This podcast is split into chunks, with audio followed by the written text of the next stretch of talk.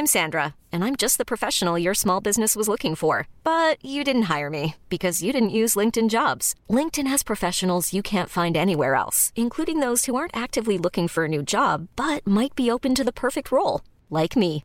In a given month, over 70% of LinkedIn users don't visit other leading job sites. So if you're not looking on LinkedIn, you'll miss out on great candidates like Sandra. Start hiring professionals like a professional. Post your free job on linkedin.com/achieve today.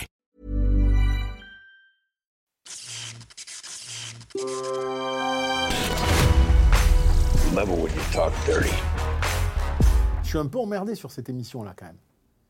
Parce que j'ai trop de choses à dire.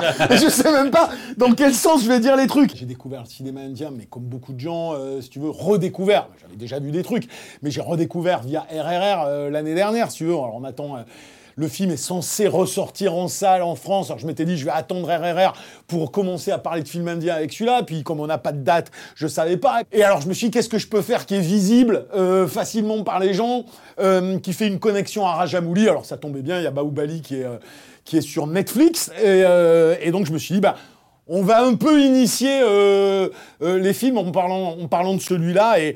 Je suis pas euh, une sommité du cinéma indien, je suis un fanboy euh, qui découvre là maintenant le nouveau cinéma indien, euh, comme j'ai découvert le cinéma hongkongais à la fin des années 90. Donc avec toute l'humilité que ça peut présupposer, puisque même si j'ai bouffé du film. hein. Je veux dire que depuis j'en ai, mais j'en ai vu plus d'une centaine des films indiens. J'en ai rattrapé une tonne. J'ai une meilleure vision d'ensemble de ce que ça peut être sans euh, euh, avoir forcément, par exemple, les référents historiques, tu vois, les, les grands classiques des années peut-être 80, 90 que j'ai pas tous vus. Euh, je m'a- je m'adresse aux néophytes. Je m'adresse pas aux mecs qui ont déjà vu KGF, Pouche pas, tout ça, qui, qui voient un peu le bidule. Je m'adresse vraiment aux gens qui se disent quoi, cinéma indien, c'est des gens en costume qui dansent parce que la, la dernière image qu'ils avaient de ça, c'était Lagan ou, euh, ou Devdas il y, a, y a 15 ans, tu vois. Et ça a quand même un peu évolué. Mais c'est pas grave, je me lance parce que je vais le faire en disant un truc important au départ, qui est euh, euh, l'enthousiasme de la découverte euh, fait que tu es plus indulgent sur la réalité parfois de ce que tu regardes. Voilà. Je voulais commencer par quelque chose, donc je ne commence pas par une actualité, mais je commence par des films qui sont dispo sur Prime, sur Netflix, pardon, et qui méritent de jeter un œil. Et, donc, du coup, la deuxième chose que je voulais dire par rapport à ça, c'est que euh, cet enthousiasme-là, il m'est propre, parce que je trouve là-dedans un état d'esprit, un désir de mise en scène, un désir de cinéma qui me parle. Tout m'intéresse à partir du moment où euh, je trouve que c'est bien fait d'une manière ou d'une autre. Donc j'ai autant regardé des épopées que des films d'action, que des polars, que des, comédies, et, à boire et à manger euh, dans tous les genres. Voilà. Bon, ça c'était une petite euh, grosse introduction. Après j'explique un peu dedans et on, reviendra sur certaines choses. Voilà. Bring it on.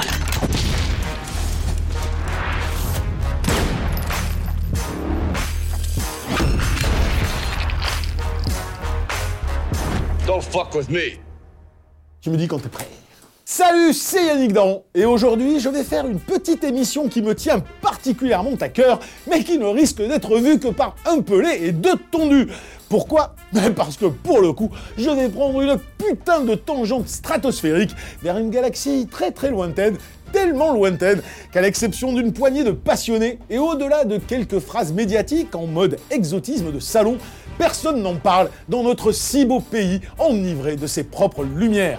Non, je ne m'envole pas vers notre Jupiter omniscient, faut quand même pas déconner, mais vers l'Inde et son cinéma, qui vit de vraies révolutions depuis un certain temps.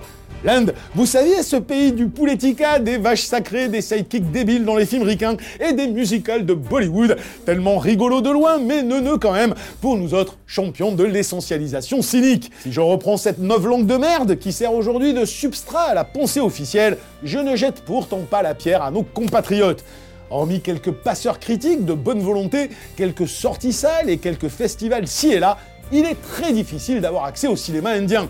Pas soutenu médiatiquement, très peu distribué, presque jamais traduit, même sur les plateformes où il n'est visiblement destiné qu'à la diaspora, et terriblement caricaturé dans notre imaginaire daté, il vit ce que vivait le cinéma de Hong Kong dans ma jeunesse, avant que ne soit révélé au monde sa richesse et ses talents. Et si je ne jette pas la pierre, c'est que je maudis également et l'ignorance et le manque de curiosité dont j'ai fait preuve jusque-là, et que je regrette amèrement, car le cinéma indien, toujours autant ancré dans sa culture, ses mythes et sa spiritualité, toujours autant libre dans sa manière de brasser culturellement et industriellement parlant, la musique, la danse et le cinéma, a profondément changé. La révélation pour moi fut bien évidemment la découverte du d'ores et déjà célébré RRR de Rajamouli, dont la présence aux Oscars et aux Golden Globes vont, je l'espère, faire découvrir ce chef-d'œuvre au monde entier et entr'ouvrir la porte vers un cinéma totalement jubilatoire. La preuve, depuis RRR, je bouffe mon retard comme un taré, j'enchaîne les blockbusters indiens à la pelle, j'ai une banane de ouf sur presque chacune de mes découvertes, et soudain, la majorité de ce qui débarque à Hollywood, à grand renfort de pub, me paraît d'une fadeur, d'une vacuité, d'une mollesse et d'un ennui qui ne le dispute qu'à sa crétinerie idéologique. J'aurais adoré initier mes chroniques du cinéma indien par RRR, mais comme il n'est pas encore dispo en France, et vu que je n'ai pas la patience d'attendre pour évoquer cette nouvelle passion, je me rabats avec joie sur les précédentes œuvres du réalisateur, Baoubali 1 et Baoubali 2, deux putains d'épopées absolues qui, incroyables, sont dispo sur Netflix. Vous n'avez donc plus aucune excuse.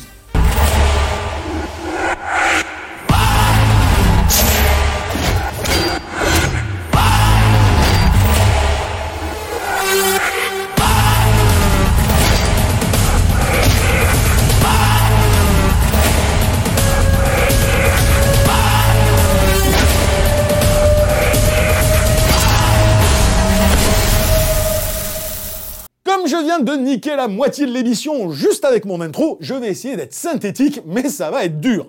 Sachez juste que Bollywood, terme détesté par les Indiens eux-mêmes, paraît-il, n'évoque en réalité que l'industrie de Mumbai, dans un pays si vaste qu'il concentre pas moins de 6 ou 7 pôles de production locale, plus ou moins importants, et correspondant à des cultures et des langues différentes, comme les industries Telugu, Tamil ou Kannada, installées dans le sud de l'Inde. Malgré le méga succès du récent Patan avec Shah Rukh Khan, devenu le plus gros carton de l'histoire du cinoche indien, la domination de Bollywood en Inde s'est affaiblie, tensée par certains blockbusters Telugu ou Kannada comme Bahubali, Pushpa ou KGF, dont les profits ont dépassé depuis 2021 ceux de Bollywood. Le cinéma de Bombay a été, euh, enfin le, le, Bollywood a été pas mal critiqué, c'est pour ça que le Telugu est revenu, euh, parce qu'on est dans une autre culture. Là-bas, euh, l'Inde elle est fondée sur des castes.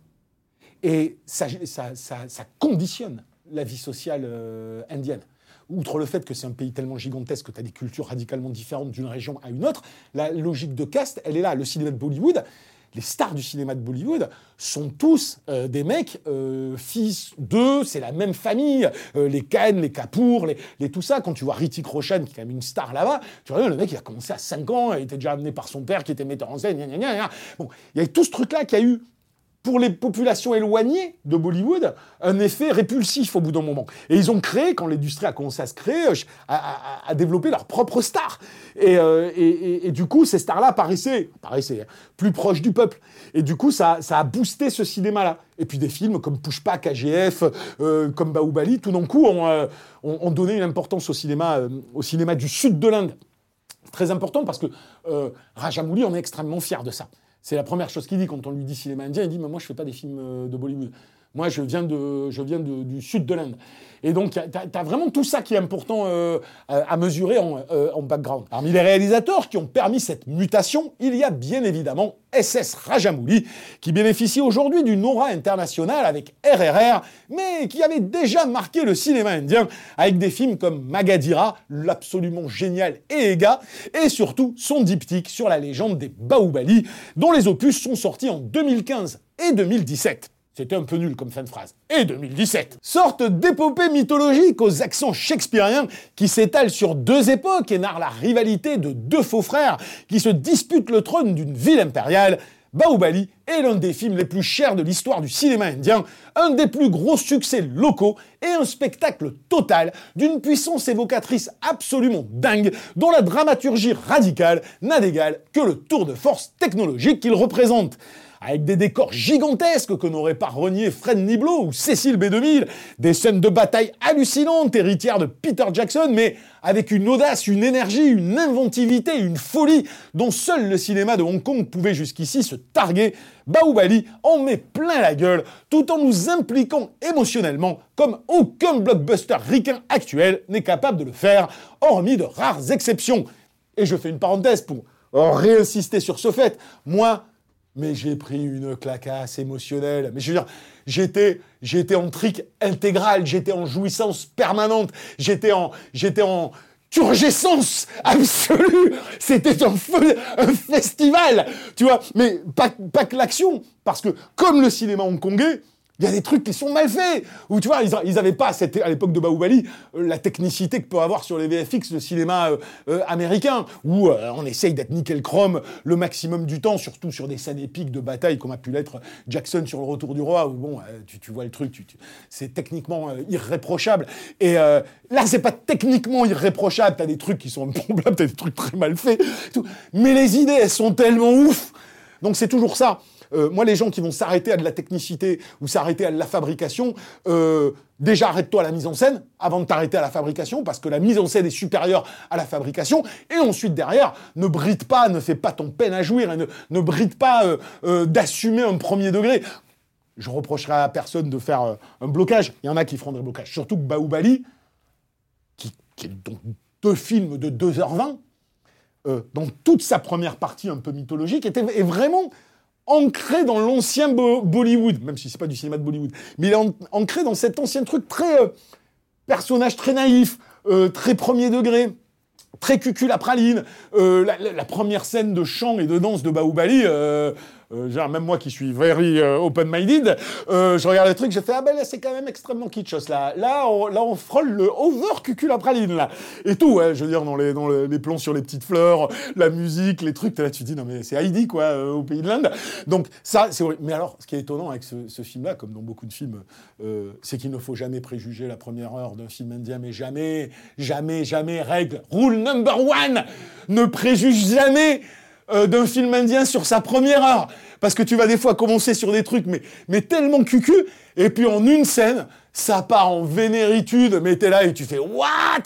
Et moi, ça m'a fait ça sur Baoubali. Euh, tu sais, euh, au début, le mec, il monte sa falaise, là, il rencontre la nana, et puis une fois que tu découvres les enjeux derrière, oh mais là, ça devient de l'épopée, mais ultra vénère, quoi. Et c'est méga cool après. Puis quand tu commences à rentrer, à t'accrocher au perso, le cliffhanger du premier film, euh, mais en mode euh, heroic fantasy total, là, cette espèce de contre-champ, là, enfin, de, de champ en clair-obscur, euh, avec le mec qui transperce l'autre par derrière. T'es là, c'est purement mythologique. Et tu te dis, waouh, c'est sympathique. Et puis là, tu mets Baoubali 2. Et là, dès le départ, tu fais What? Le truc, il explose le premier, mais ça part en c'est retour du roi fois deux, avec des yakayo méchants, hyper vénères, qui avancent au ralenti, surmusclés, qui se, qui se foutent des patates dans la gueule. Enfin, c'est. Et moi, j'ai pris le truc, j'ai pris une claque. Je dis ça, c'est moi. Pourquoi je te dis ça? J'ai des potes cinéphiles. Euh, qui, qui, partagent euh, la plupart de, de, mes goûts euh, cinématographiques, ils ont vu Baoubali, ils m'ont fait ouais, ouais. Je te ouais, les mecs. Vous avez fumé la moquette. Vous allez, vous, allez satisfaire d'un actionneur ricain euh, à moitié de merde parce que t'as eu deux idées qui vont te plaire. Et là, t'as une espèce de, monument où même moi, après, quand j'ai appris, j'ai vu les scènes de tournage et j'ai vu que putain, c'était pas que des VFX, les décors, et que c'était des putains de décors en taille réelle. J'ai fait, mais, mais c'est Cécile B2000, le mec. Il, a mis six ans pour le faire. Le, c'est Baoubali. Enfin, au bout d'un moment, euh, tu vois, faut, faut, écarter les, œillères et puis faut se dire, je le prends pour ce que c'est, avec ces trucs ratés et tout ça. Car ce ne sont pas les CGI à gogo, l'action quasi biblique qu'il met en scène ou la vénéritude badass de ses protagonistes qui en font le sel, même si c'est déjà super cool. Non, pléthore de blockbusters indiens se contentent de ça et paraissent derrière leur tunasse et leur velléité d'épopée ostentatoire aussi creux que du Marvel. Ici, ce sont les talents de conteur et de metteur en scène de Rajamouli qui font toute la différence et qui se révéleront encore davantage dans RRR qui représente à mes yeux son film parfait. Il y a mille idées de mise en scène géniales, surtout dans le deuxième film, qui rendent chaque scène captivante, spectaculaire, jouissive dans la façon dont elle embrasse l'absolu total de sa dramaturgie. Il y a une construction narrative typiquement indienne, fondée sur des croyances ancestrales, ou des enjeux pourtant codés par la foi absolue que porte en eux le réalisateur, touchent à des questionnements universels. Mais il y a surtout une vision du monde, tantôt et violente, tantôt enchanteresse et ludique, où la danse côtoie le drame, où le chant fait évoluer l'histoire, où le mythe est réellement là pour interroger la condition humaine. Il y a une culture et une spiritualité où l'on mesure l'importance de la transmission, du cycle de la vie, de l'héritage, comme Cameron vient de le faire comprendre, et qui manque cruellement à un cinéma occidental en panne d'imaginaire porteur de sens. Donc en fait, tu as deux choses. T'as notre regard cinéphilique sur la mise en scène, euh, le traitement du scénario, et on peut le prendre d'une certaine manière. dans Baoubali, moi, je trouve que euh, par rapport à cette tradition, ils, font des films où souvent tu pars une heure sur une histoire, puis tu as un flashback, mais en fait, ça dure pas cinq minutes, ça dure tout le film, puis après tu reviens sur le truc. C'est euh, la réincarnation, le truc. Enfin bon, ils jouent beaucoup là-dessus, la transmission. Les parents sont fondamentaux dans, dans, dans, la cellule familiale en Inde. C'est un truc hyper important. Bon, bref. Évidemment, on peut voir tout ça, mais il mais, y a aussi ce premier degré ce premier degré qui a complètement oublié pour moi le cinéma euh, occidental et, qui, est, salvateur en fait. Je parle de conditions humaines dans le sens de, euh, de qu'est-ce qui nous fédère? Quelles sont les bases qui nous fédèrent? Aujourd'hui, le cinéma américain cherche le plus petit dénominateur commun dans tout ce qu'il fait. Ici, dans les films indiens, il cherche le plus grand dénominateur commun. Donc on te parle de quoi? On te parle de, père et d'enfant. On te parle de famille, on te parle de trahison, on te parle d'amour, on te parle d'amitié, on, te parle de culture, de, tu vois, de, on te parle de choses qui fédèrent, que, que, tous les gens connaissent. La vie, la mort, la naissance, euh, euh, tes parents, euh, t'es trahi, tu te venges, l'honneur. Tu vois, des trucs cons, quoi. C'est le principe d'une épopée. Le principe d'une épopée, c'est la ritualisation de la façon dont, comme dans Le Seigneur des Anneaux, le, plus petit être, par courage, par héroïsme, par altruisme, va changer le monde. Et, et, et t'as pas besoin de faire des trucs euh, psychanalytiques tortueux ou quoi que ce soit. Tu as besoin de, de codes simples et, et, de défense de valeurs toutes connes qu'on a vu, mais qu'on voyait, euh, qu'on voyait quand on allait voir Schwarzenegger et Stallone. Enfin, je veux dire, les mecs qui critiquent sur des trucs, t'as envie de dire, bon, bah, tu euh... Rambo 2, euh, excuse-moi. et justement, pour en apprécier toute la grandeur, toute la force émotionnelle et toute la portée universelle, il faut balancer aux chiottes nos œillères culturelles, nos ricanements faciles, nos postures, nos jugements hâtifs, et embrasser sans retenue son premier degré, qui fait aussi un bien fou. Car comme tout blockbuster indien, Baoubali ne se dévoile pas comme une série télé au bout de 10 minutes, ni au bout d'une heure, mais au bout de 4. Il faut dépasser l'apparente naïveté des personnages, le kitsch assumé de certaines scènes, l'incompréhension d'us et coutumes qui nous sont étrangers, ou la maladresse de certains effets visuels. Car chez Rajamouli, comme chez d'autres, l'idée prime souvent sur l'exécution, le sens sur l'intrigue, le jouissif sur le vraisemblable et le mythe fédérateur sur le rationnel chiant. Tous les potards y sont poussés à fond, tant dans la violence que dans les sentiments, tant dans l'action que dans l'overdrama. Mais croyez-moi, ces deux films, comme RRR, vont imprimer vos rétines et vos sens. Ils sont de pur bonheur à mes yeux, hein. ils sont de pur bonheur de cinéma, qui filent aujourd'hui la banane comme peu d'autres films sont capables de le faire. On hallucine en les voyant, j'ai halluciné en les digérant, et je défie quiconque après les avoir vus de ne pas rêver de leur plan iconique, de ne pas fredonner leur musique, ou de ne pas mimer leur pas de danse. Sinon, alors, vous avez un balai dans le cul, hein, mais bon. Et c'est à ça qu'on reconnaît des œuvres qui nous élèvent et nous donnent de nouveau la foi. Et c'est ça le plus important on peut tout rationaliser. Il est là le problème. C'est-à-dire que même quand j'ai cette conversation avec des cinéphiles, et je l'ai eu sur le cinéma indien, mais à chaque fois euh, que je me suis emballé, même analytiquement sur un film, c'est d'abord parce que j'avais les, poils qui sortaient. Moi, c'est ça que je cherche au cinéma. Mad Max, j'avais les poils qui montaient. Avatar, j'avais les poils qui montaient. C'est tout, c'est ça qui prime d'abord. Et puis ça, t'as envie de le défendre plus que tout, parce que tu essaies derrière de comprendre bah, pourquoi j'ai ressenti ça à ce point-là? Et, quand je regarde les Rajamouli, c'est pareil. Je me suis longtemps posé la question sur RRR. On en parlera peut-être quand le film sort, mais je me suis dit, ouais, si je le regarde comme je regarde des autres films américains, je serais le premier à dire, oh, c'est trop long. Je pourrais être le premier à dire, oh, c'est trop naïf, euh, oh, c'est trop premier degré, oh, c'est ci, oh, c'est ci, ou c'est ça. Et puis après, quand tu vois d'autres films indiens, tu mesures à quel point la mise en scène de Rajamouli se distingue aussi par d'autres. Là, une des premières scènes, une des deuxièmes scènes là, de danse Comme moi, la première fois, j'ai regardé en disant Oui, on s'est bien filmé. C'est ce que tu veux, la, scène où il se fait un peu dragouiller par plusieurs nanas, là, euh, dans. Quand t'as vu d'autres films indiens, comment ils filment les scènes de, de danse et que tu remates ça là, tu te dis Le mec. Euh, il a condensé toute la profession de foi de son truc là-dedans. C'est d'une intelligence dans la mise en scène qui est dingue. Si tu fais une comparaison avec les États-Unis, bah, Rajamouli, c'est un peu le, toute proportion gardée, hein. mais c'est un peu le Spielberg, c'est le Spielberg indien, c'est le mec, il a une compréhension de la mise en scène, et puis il a, il a, il a été nourri au cinéma américain. Il comprend la mise en scène, c'est un fan de Spielberg, il s'en cache pas. D'ailleurs, le prochain film qu'il fait, c'est un Indiana Jones-like. Il a déjà dit, il a dit, je fais mon film d'aventure qui va coûter une patate avec une star telugu qui s'appelle Mahesh Babu. Il est en train de, préparer ça, ça va être monumental. Et, euh, mais il connaît ça, il le digère, il, connaît, c'est un mec de mise en scène. Ça a été un des premiers réalisateurs euh, en Inde, là, à dire, moi, je ne veux plus faire une scène de danse ou une scène de chant qui, comme dans les autres films, apparaît de manière abrupte au milieu du film, juste pour euh, vendre le film en amont de sa sortie. je veux qu'elle raconte une histoire, et c'est d'ailleurs euh, ce qui est brillamment fait dans la, fameuse chanson Natou Natou de, de RRR, qui te fait progresser l'histoire et qui te raconte l'histoire dans la scène de danse. Mais ça, il le fait dans pratiquement tous ses films, euh, euh, Rajamouli. Et c'est déjà un vrai regard de cinéaste, un vrai regard de, de, metteur en scène, comme il y en a d'autres metteurs en scène plus dans le sud, plus dans le cinéma tamoul et tout ça, qui ont des vrais partis pris, qui ont des vraies professions de foi, qui sont intéressantes. la grande force de Rajamouli par rapport à d'autres, c'est que, je vais caricaturer, hein, mais tu as des actionneurs indiens ils vont se contenter de, pomper Fast and Furious. Rajamouli, il va citer les meilleurs. Il a une culture cinématographique.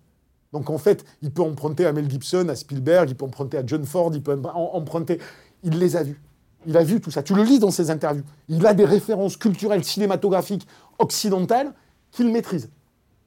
Donc, euh, euh, je pense qu'il fait, mais comme, comme les Wachowski ont fait quand ils font Matrix, ils digèrent euh, leurs influences et ils les transforment et ils en font une, une singularité. Rajamouli, c'est exactement la même chose. Tu vois, tu vois énormément de, de, de, de, référents, de plans qui sont inspirés d'eux, mais il y a un sens.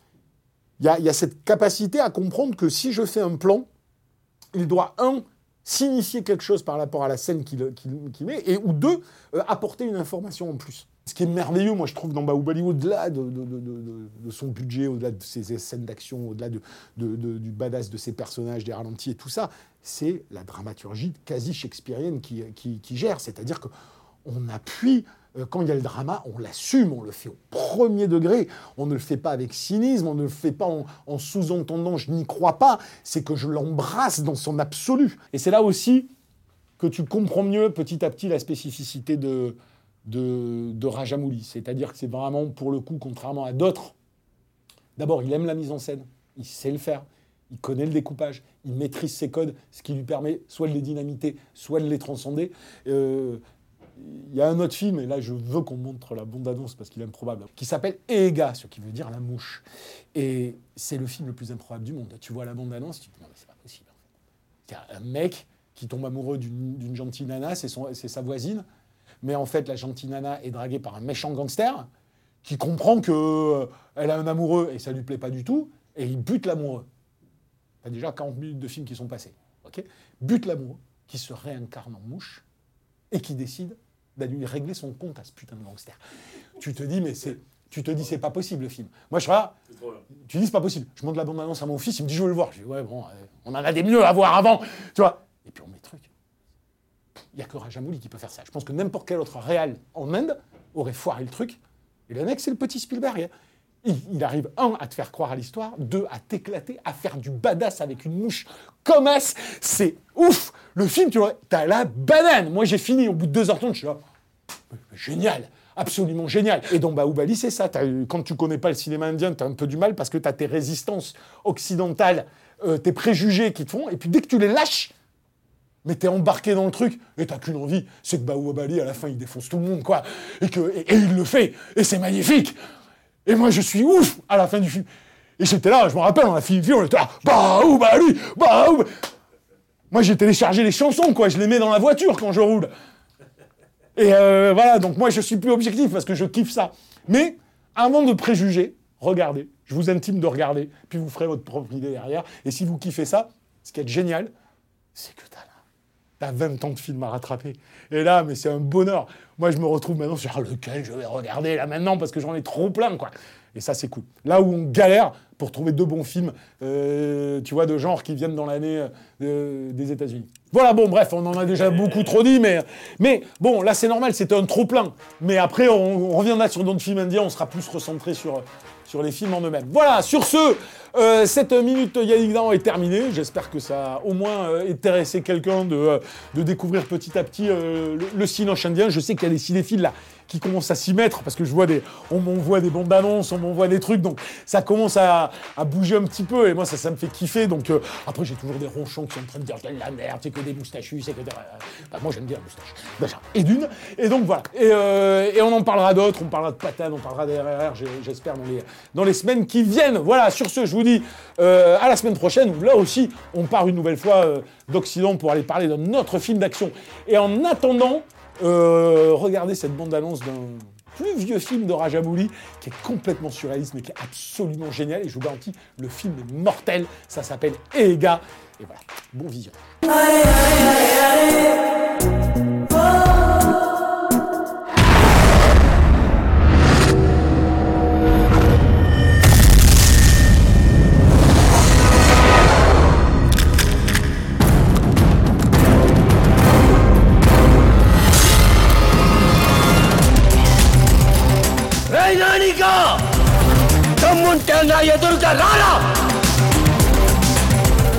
బిందు జోలికి రావద్దు చంపేస్తా